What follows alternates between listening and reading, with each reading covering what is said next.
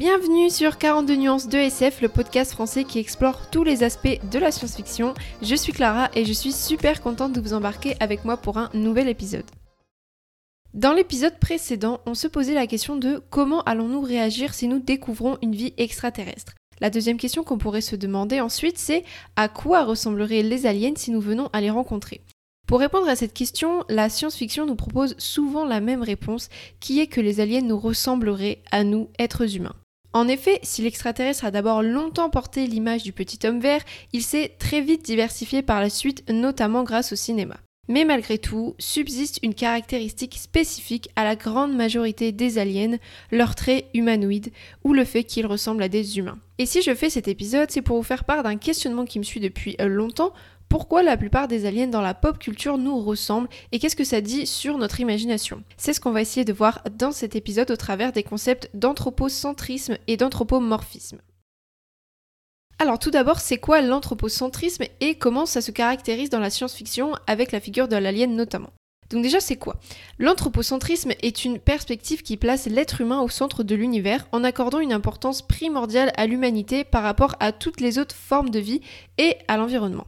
C'est une vision du monde où l'humanité est le point central de la création et où tout ce qui existe est évalué en fonction de son utilité ou de sa relation avec les êtres humains. En gros, l'anthropocentrisme suppose que les êtres humains sont supérieurs à toutes les autres formes de vie sur Terre. L'anthropocentrisme peut être caractérisé sous un angle utilitariste aussi, c'est-à-dire que, selon cette perspective, la valeur des éléments naturels, des animaux et des écosystèmes est principalement mesurée en termes d'utilité pour l'humanité tout ce qui est jugé utile aux humains est considéré comme précieux, tandis que ce qui est perçu comme inutile peut être négligé ou dévalorisé. Cela mène forcément à l'exploitation de la nature que l'anthropocentrisme va encourager et qui se caractérise aussi par ce qu'on appelle un égocentrisme écologique. C'est une négligence des conséquences environnementales de nos actions, car l'anthropocentrisme met l'accent sur la satisfaction immédiate des besoins humains sans tenir compte des répercussions sur l'écosystème global. Plus spécifiquement, l'anthropocentrisme est aussi étroitement lié à l'ethnocentrisme, biais culturel où les valeurs et les besoins humains d'une culture particulière sont considérés comme universels au détriment d'autres cultures, des systèmes de croyances et des modes de vie d'autres groupes. Bref, l'anthropocentrisme, c'est pas ouf ouf, euh, c'est une vision très étroite euh, du monde qui euh, ignore assez facilement les droits et le bien-être des autres êtres vivants et aussi des autres êtres humains, tout simplement. Donc pour des questions de concision dans cet épisode, je vais principalement me concentrer sur l'espèce humaine et pas sur le reste de la flore et la faune terrestre qui inspirent aussi euh, certaines espèces aliens. Car en effet, même si les aliens ne sont pas inspirés euh, des êtres euh, humains parfois, ils ressemblent à des animaux, des plantes, à des êtres vivants de la Terre où habitent les petits humains. Comme ça ferait beaucoup trop à traiter, dans cet épisode, je vais me concentrer que sur l'espèce humaine. Donc voilà, juste pour vous prévenir.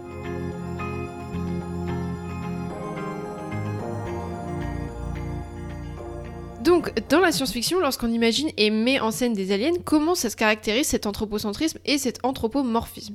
Comme je l'ai dit plus tôt, et je pense qu'on l'aura tous remarqué, mais la majorité des aliens dans les œuvres de SF ont des formes humanoïdes. Des bras, des jambes, une tête, des yeux, un nez, etc. La plupart de leur corps présente ce qu'on appelle en fait une symétrie bilatérale. Alors c'est quoi la symétrie bilatérale? Je vais vous faire un petit cours de biologie, c'est parti. La symétrie bilatérale ou symétrie miroir est un trait biologique que l'on trouve énormément dans la nature.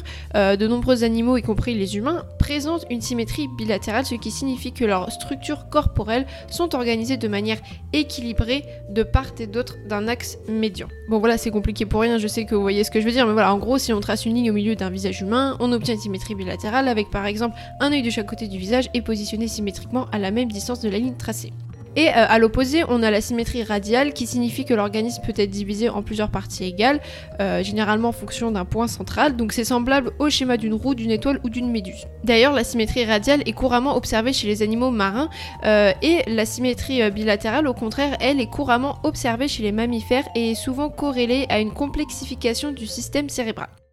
Voilà, petit cours de biologie terminé et nécessaire pour que l'on avance dans notre réflexion. On ne le sait pas encore, mais cette particularité biologique est peut-être typique des conditions de vie de la Terre, euh, ce qui rendrait peu probable son apparition peut-être sur d'autres planètes. Donc, en plus de ressembler à des Homo sapiens à la symétrie parfaite, les extraterrestres sont fréquemment dotés d'émotions, qui ressemblent à celles des humains. Ils peuvent éprouver de l'amour, de la haine, de la peur, de la joie, des sentiments d'échec, de la culpabilité, de l'euphorie et j'en passe. De même, ils peuvent partager avec les humains les mêmes motivations comme la conquête, l'exploration, la survie ou la recherche de ressources.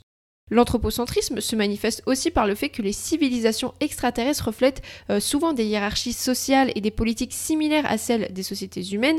On y retrouve des gouvernements, des chefs, des lois et des systèmes de pouvoir qui sont très familiers.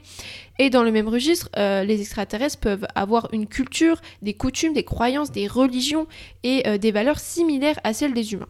Les technologies aliens aussi sont très semblables à celles utilisées par les humains. En effet, on peut euh, partager avec euh, les aliens certains matériels et certains outils tels que les armes, les moyens de transport comme les vaisseaux spatiaux, euh, diverses machines, etc. On dirait presque parfois que les dispositifs aliens sont faits pour être utilisés ou compris par des humains. par exemple, il y a certains vaisseaux spatiaux et extraterrestres dont les tableaux de bord ressemblent très pour très aux instruments de, de bord dans nos avions. Donc c'est facilement manipulable et compréhensible par les humains. Enfin, pourquoi du coup? Et enfin, euh, les extraterrestres ont souvent la capacité de communiquer en utilisant des langues ou des systèmes de communication qui sont compatibles avec les humains. En effet, ils possèdent souvent un alphabet et communiquent au travers de la parole. Et pourtant, au sein de la faune et de la flore terrestre, on en a des exemples de communication variés entre la communication visuelle, auditive, chimique, tactile, électrique. Il y a de quoi imaginer plein de modes de communication qui vont au-delà du simple parler comme des humains. Et les extraterrestres manifestent parfois les mêmes codes et les mêmes expressions faciales que les humains selon les émotions pour communiquer alors attention, je ne dis pas que toutes les espèces aliens dans la SF ressemblent à l'espèce humaine, mais pas besoin que les aliens nous ressemblent physiquement pour que l'anthropocentrisme s'applique. Car le simple fait d'inférer des émotions ou des motivations humaines aux aliens, c'est déjà de l'anthropocentrisme pour moi. C'est pour ça que c'est très important d'insister sur euh, ces émotions et ces sentiments humains que les aliens peuvent ressentir. Voilà donc euh, toutes les façons dont l'anthropocentrisme peut se manifester dans notre conception de la vie extraterrestre dans la science-fiction. Et la question qui suit, c'est donc pourquoi on n'arrive pas à surpasser cet anthropocentrisme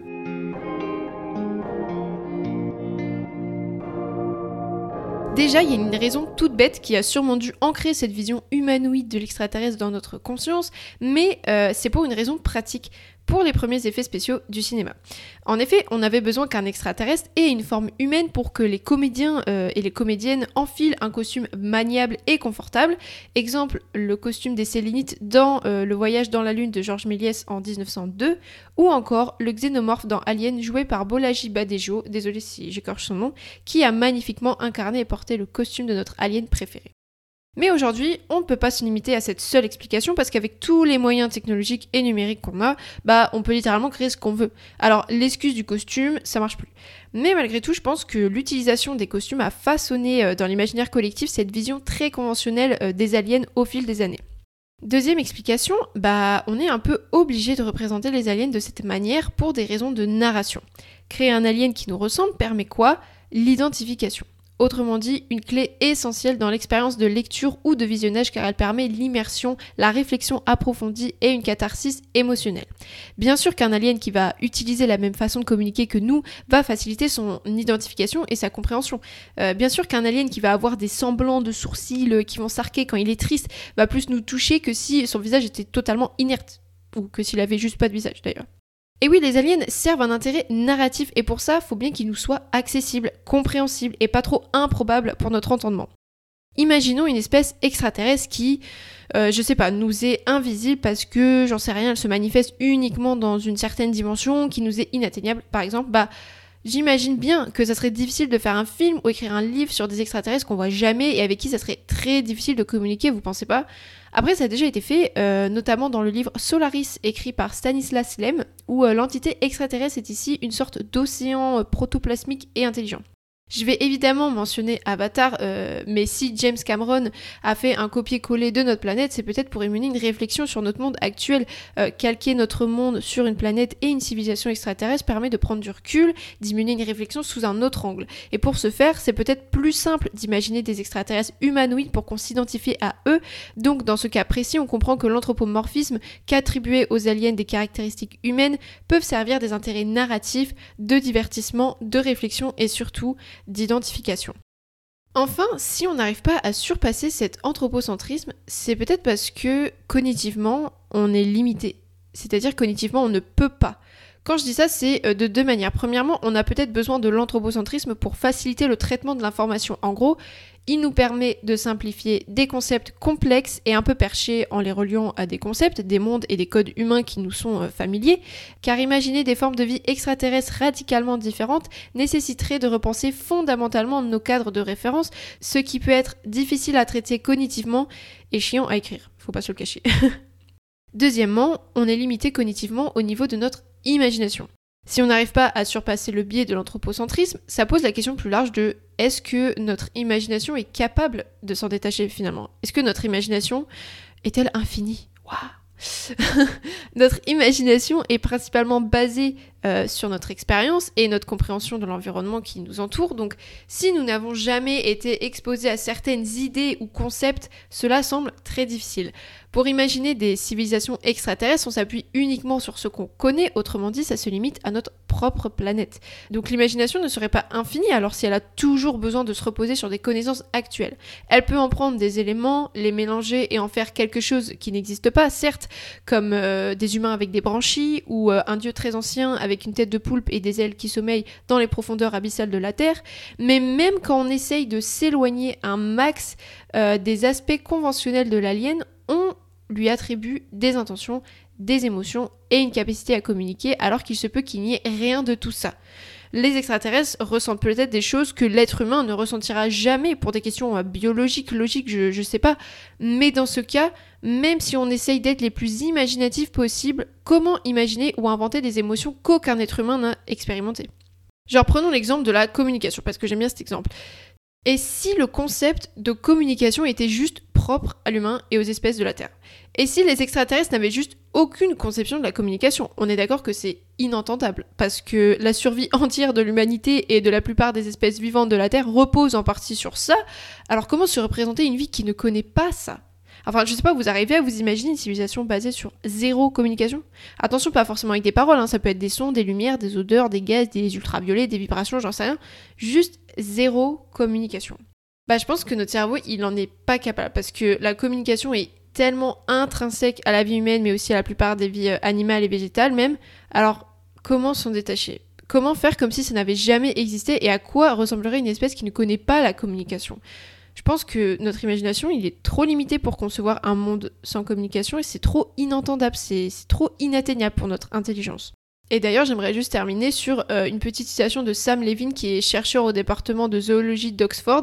Il a déclaré que faire des prédictions sur les extraterrestres est difficile, nous ne pouvons extrapoler qu'à partir d'un seul exemple de vie, la vie sur Terre.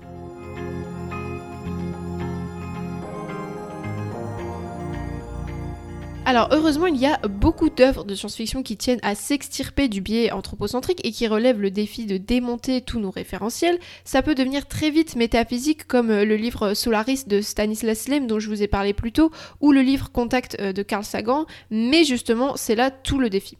Le film Premier Contact de Villeneuve, sorti en 2016, est un super exemple aussi car il pose une réelle réflexion sur la capacité de communiquer avec l'autre, avec l'inconnu, et euh, la façon dont la communication peut impacter notre perception du temps.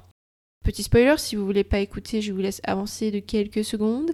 Mais en fait, on apprend que les extraterrestres dans le film perçoivent le temps de manière simultanée. Alors vous comprenez ça euh, comme vous voulez parce que c'est tellement en dehors de notre expérience que c'est difficile à expliquer, mais cette perception impacte leur manière de communiquer. Bref, vraiment, il faut aller voir ce film, il est vraiment incroyable. Vous allez être étonné aussi, mais j'aimerais citer Lovecraft parce qu'il s'avère que je n'arrive pas à faire un épisode sans parler de Lovecraft, mais c'est aussi pour ça que j'adore l'œuvre euh, de HP, comme on dit dans le milieu, sur les vies inconnues et obscures. Pour moi, beaucoup de ces nouvelles reposent sur le terme d'inconcevable. Inconcevable pour notre esprit, pour notre imagination, tellement inconcevable qu'on en devient fou tellement hors de notre entendement qu'on en meurt de folie. Bah pourquoi pas? Peut-être qu'à trop anthropomorphiser les aliens, le jour où on les rencontrera et qu'ils s'avéreront être en dehors de toutes nos références les plus farfelues, en dehors de toutes les lois de la physique qu'on pensait fonder, bah on se tuera de folie. Tout simplement parce que notre cerveau n'aura pas la capacité de l'accepter ou juste de le comprendre, de le traiter. Il y a un extrait particulièrement parlant sur ce sujet dans l'appel de Cthulhu. Bah en fait c'est la première description de Cthulhu, euh, donc euh, je vous le lis, c'est assez court. Quant à la chose, elle ne peut être décrite. Aucun mot d'aucune langue ne saurait exprimer cette déraison abyssale, ancestrale et hurlante. C'était la négation absolue des lois de la matière et de l'énergie, un affront insensé à l'ordre cosmique. Voilà, et face à ça, on ne peut que perdre la raison. Alors l'ironie, c'est que Cthulhu, c'est littéralement un poulpe sur pattes avec des ailes, un mélange bien issu de la Terre, quoi. Mais bon, c'était pour euh, illustrer le fait que si un jour on découvre des aliens, il se peut qu'ils ne ressemblent en rien à nos références terrestres et que leur existence soit juste trop inconcevable pour notre esprit et qu'on meurt tous de folie tellement c'est trop, en fait. C'est un peu la même conclusion que j'avais faite dans l'épisode précédent.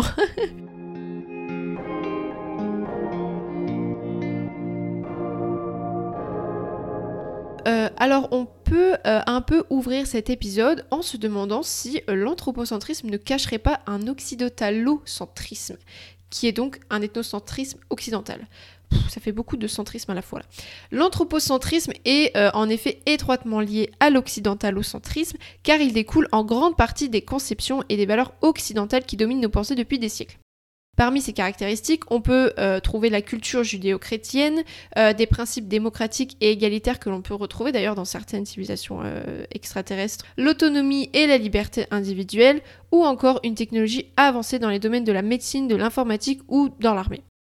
Comment ces principes occidentaux peuvent influencer notre vision de l'alien par exemple, la culture judéo-chrétienne a énormément influencé les valeurs morales et éthiques en Occident, et ces valeurs peuvent être projetées sur la manière dont nous imaginons les extraterrestres.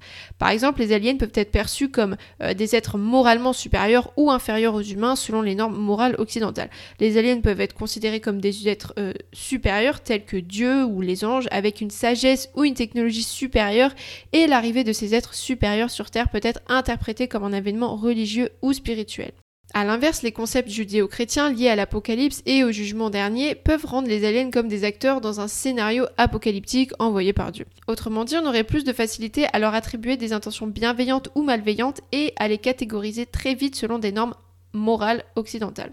Ou encore, dans de nombreuses histoires, les extraterrestres sont dépeints comme cherchant à étendre leur influence ou à conquérir de nouveaux territoires, ce qui rappelle bien évidemment les périodes d'exploration et de conquête de l'histoire occidentale, et en parallèle, comme on l'avait un peu mentionné dans l'épisode précédent, ces civilisations colonisatrices sont souvent dotées de technologies ultra avancées, ce qui leur permet d'asservir les peuples colonisés. Et cette innovation scientifique et technologique est très accentuée dans la culture occidentale, encore une fois. Donc voilà, on voit bien que les aliens ne sont pas seulement anthropomorphisés, mais encore plus profondément, ils possèdent souvent des tendances, des caractéristiques, voire des motivations occidentales. Mais alors d'autres cultures n'auraient-elles pas des nouveautés à apporter puisqu'elles ont des perspectives et des valeurs qui diffèrent de l'anthropocentrisme occidental? Déjà, au niveau spirituel, de nombreuses cultures non occidentales ont des systèmes de croyances qui diffèrent des religions euh, monothéistes occidentales, comme le chamanisme, l'animisme, le bouddhisme, l'hindouisme, le taoïsme, etc. Euh, certaines cultures possèdent des structures familiales et des normes de parenté très différentes de la culture occidentale et qui diffèrent énormément aussi d'une culture à une autre. Et euh, d'autres ont des relations spécifiques à la nature et à l'environnement, avec des croyances et des pratiques qui mettent l'accent sur la préservation de la planète. Et bien sûr, je parle pas des traditions culinaires, artistiques, esthétique, les cérémonies, les rituels, etc. Donc toute cette diversité pourrait tellement influencer la représentation qu'on se fait de l'alien parce que oui, l'être humain a imaginé euh, des tas et des tas d'espèces extraterrestres en s'inspirant de ce qui l'entoure. Et pourtant j'ai l'impression que l'alien n'est pas si diversifié que ça et que beaucoup d'aspects occidentaux reviennent souvent et c'est dommage. Je suis persuadée que euh, la représentation de l'alien, même si elle est très influencée par notre vision occidentale, peut radicalement différer d'une culture à une autre. Et ça serait grave intéressant d'avoir des données là-dessus, vous pensez pas? Comme on l'a vu, c'est très difficile de se détacher de nos référentiels humains et culturels, mais ça fait un défi de plus pour la science-fiction.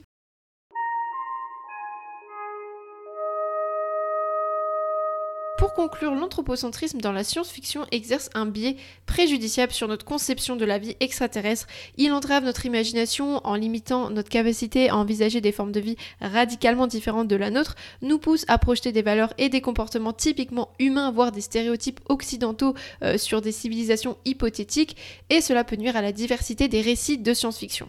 Selon moi, c'est essentiel de surmonter ce biais et ces préjugés pour embrasser une vision plus large et imaginative euh, de la diversité potentielle dans l'univers en étudiant déjà toute la diversité que la Terre a à nous offrir. Cela pourrait déjà faciliter à compenser nos limites cognitives aussi pour lesquelles nous n'y sommes euh, pour rien en soi. Dans le prochain et le dernier épisode spécial E.T., euh, on va un peu plus se pencher sur l'ethnocentrisme, l'occidentalocentrisme et tous ces biais culturels, mais évidemment je vous en dis pas plus. Ça vous donne une petite idée pour la suite. Voilà, je vais terminer là. L'épisode est terminé. J'espère que ça ne vous a pas trop paru brouillon parce que je partais un peu dans des questionnements euh, philosophiques et un petit peu dans tous les sens. Et voilà, même si j'ai pas de réponse définitive à proposer, malgré les petites pistes qu'on a abordées, je reste quand même convaincue que notre imagination est plus limitée qu'on le croit, surtout sur ce sujet-là. Bref, euh, j'aimerais bien avoir votre avis donc euh, sur ce sujet, à la fois sur ce biais bah, anthropocentrique et sur nos limites cognitives. Donc n'hésitez pas à me faire un petit retour, ça me fera très plaisir. Sinon, bah prenez soin de vous et on se dit à bientôt pour le prochain épisode.